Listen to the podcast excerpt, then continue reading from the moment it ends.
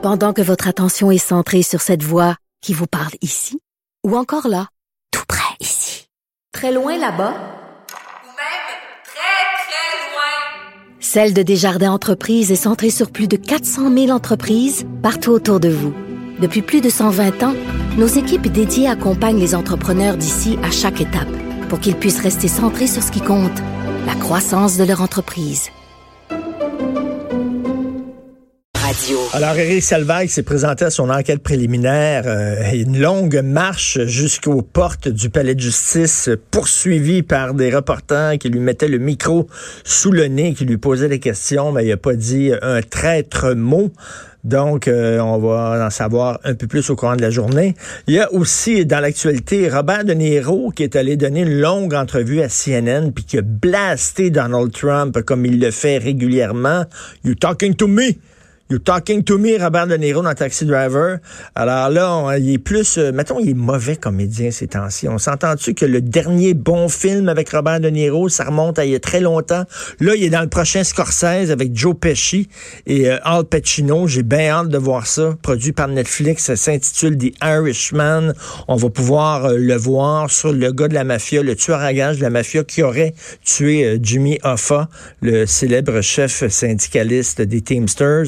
Il paraît que c'est bien, bien bon. C'est le retour en forme de Scorsese, le retour en forme de De Niro. On verra. Mais bref, ces temps-ci, il, il est plus, euh, il est plus activiste anti-Trump. On peut peut-être écouter, Fred, un extrait de son entrevue à CNN. where this guy is like a gangster. He's come along and he's said things, done things we say over and over again.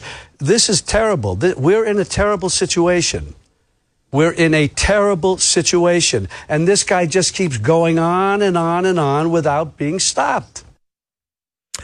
Robert De Niro aide la cause de Donald Trump. Plus que tu parles de Donald Trump, plus que Donald Trump est content et plus que ses supporters jubilent. Arrêtez de tout le temps parler de lui, de toujours le voir.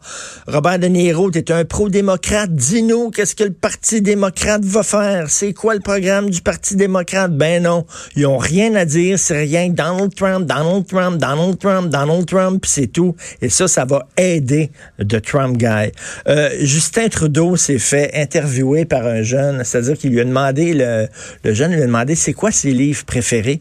Voici sa réponse. Prochaine question. Quel est mon livre préféré? Oh mon Dieu. Euh, J'en ai tellement. Euh, je lis euh, euh, beaucoup, beaucoup. Donc, ces jours-ci, je peux même pas imaginer quelle, quelle réponse donner à cette question-là.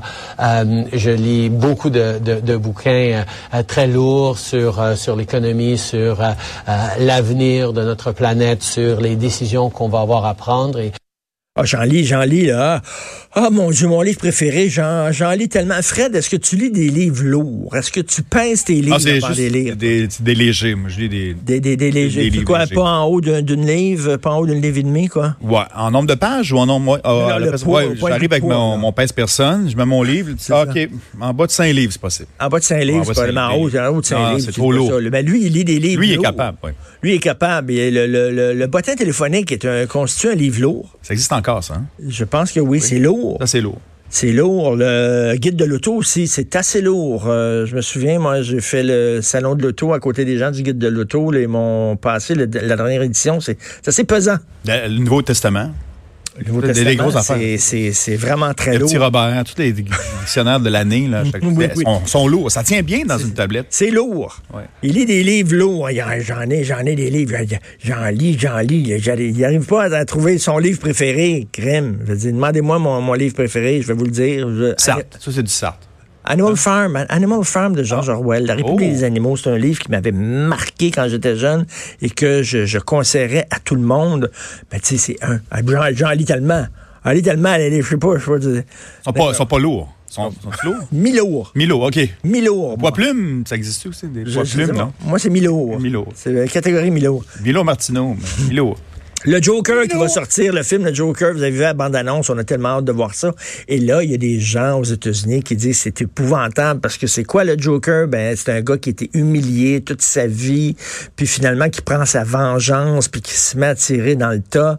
Puis là, on dit ça n'a pas de bon sens. Vous faites l'apologie des tueurs, vous faites l'apologie des gens qui sont rentrés dans les écoles pour tirer, l'apologie du gars qui est rentré à un moment donné dans un cinéma aux États-Unis où on jouait Batman, puis qui s'est mis à tirer dans le tas, puis ça n'a pas de bon sens, puis les producteurs manquent de responsabilité, puis etc. OK, ils ne comprennent pas c'est quoi le rôle d'un artiste.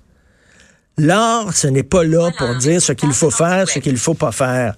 L'art, c'est pas là pour faire ça. L'art, ça existe pour explorer l'âme humaine dans toute sa complexité. C'est ça. C'est pas là pour faire des leçons de vie. C'est pas un missel. C'est pas le nouveau commandement. C'est pas là pour dire voici ce que. Hey, on n'aurait rien que des films plates en tabarnouche. hein. On aurait des films, ça serait des leçons de vie. Des gens qui ont de la difficulté, mais qui réussissent finalement à surmonter leurs difficultés et qui, à la fin, deviennent de, grands scientifiques ou de, des travailleurs humanitaires, puis tout ça. Ça serait d'une platitude, on dirait, on dirait, moi j'ai vu une expo cet été en France, au Grand Palais, sur la culture soviétique des années 20 aux années 50, où les artistes soviétiques avaient une mission d'élever la population. Alors, il y avait plein de films euh, qui avaient été refusés parce que ça donnait pas à une, une vision positive de l'âme humaine. Il fallait montrer que l'homme soviétique était un homme parfait, un homme qui pouvait surmonter les obstacles, qui partait de rien, puis finalement... Puis là, c'était rien que des critiques de films plates parce que c'était tous des comités qui vérifiaient. L'art, l'art, c'est pas là pour ça. L'art, c'est pour montrer l'âme humaine dans toute sa complexité. Puis oui, parfois, ce qui se passe dans notre tête, c'est pas toujours beau. Parfois, et ça existe pour ça. Je veux dire, un des grands romans qui est écrit aux États-Unis, c'est Lolita euh, de Vladimir Nabokov. C'est un roman extraordinaire. C'est l'histoire d'un homme qui est en amour avec une fille de 12 ans. Le, le- le- Nabokov, il dit pas qu'il faut aller violer les enfants. C'est pas un pro-pédophile. Il montre ça. Il montre ce gars-là. Il montre un gars qui est en amour avec une fille de 12 ans, puis c'est un livre extraordinaire. Là, ça veut dire, oh non, on n'aura pas le droit à ces livres-là parce que c'est des livres méchants. C'est pas des livres qui donnent le bon exemple. My God, on est, on est dans une société de donneurs de leçons. My mother always tells me to smile and put on a happy face. Ah, je, je capote sur cette bande-annonce-là. She told me I had a purpose to bring laughter and joy to the world. J'ai tellement hâte. Mais là, on fait pas l'apologie d'un tueur, là. Voyons. Ah, pas en même temps, on va vous dire de quoi? C'est un film. C'est rien qu'un C'est c'est film. une fiction, là. C'est une Ah, fiction. ça. On écrit des films, de l'imagination. My God. C'est une fiction. Comme euh, j'ai. Comme Batman, là. Paul Verhoeven. Pas vrai, là. Paul Verhoeven, grand cinéaste, Paul Verhoeven, qui a fait un film qui s'appelle Elle, qui s'intitule Elle, qui est sorti il y a deux, trois ans, avec Isabelle Huppert. C'est l'histoire d'une femme qui aime ça, se faire battre. À un moment donné, elle se fait agresser, elle se fait battre, puis elle, a un kick de ça, elle a un kick de ça. Là, Verhoeven, tout le monde est tombé dessus. Verhoeven n'est pas en train de dire que toutes les femmes aiment se faire violer, puis toutes les femmes aiment se faire battre. Il fait pas un film sur toutes les femmes, il fait un film sur cette femme-là. Il a pris une femme qui est Isabelle Huppert, puis ce personnage-là, qui est un personnage avec une, une sexualité foquée, puis il étudie ce personnage-là. Ça veut pas dire là, euh, que là, soudainement, il dit que toutes les femmes aiment ça se faire battre, puis que toutes les femmes aiment se faire violer. Il est pas là pour faire. Ça, tu sais, ça se peut-tu des fois que, mettons, dans un film, le méchant soit noir, puis t'es pas en train de dire que toutes les noirs sont des méchants, non. T'es en train de parler dire. de ce personnage-là. J'ai été agressée Ah, ça, c'est chez elle. moi.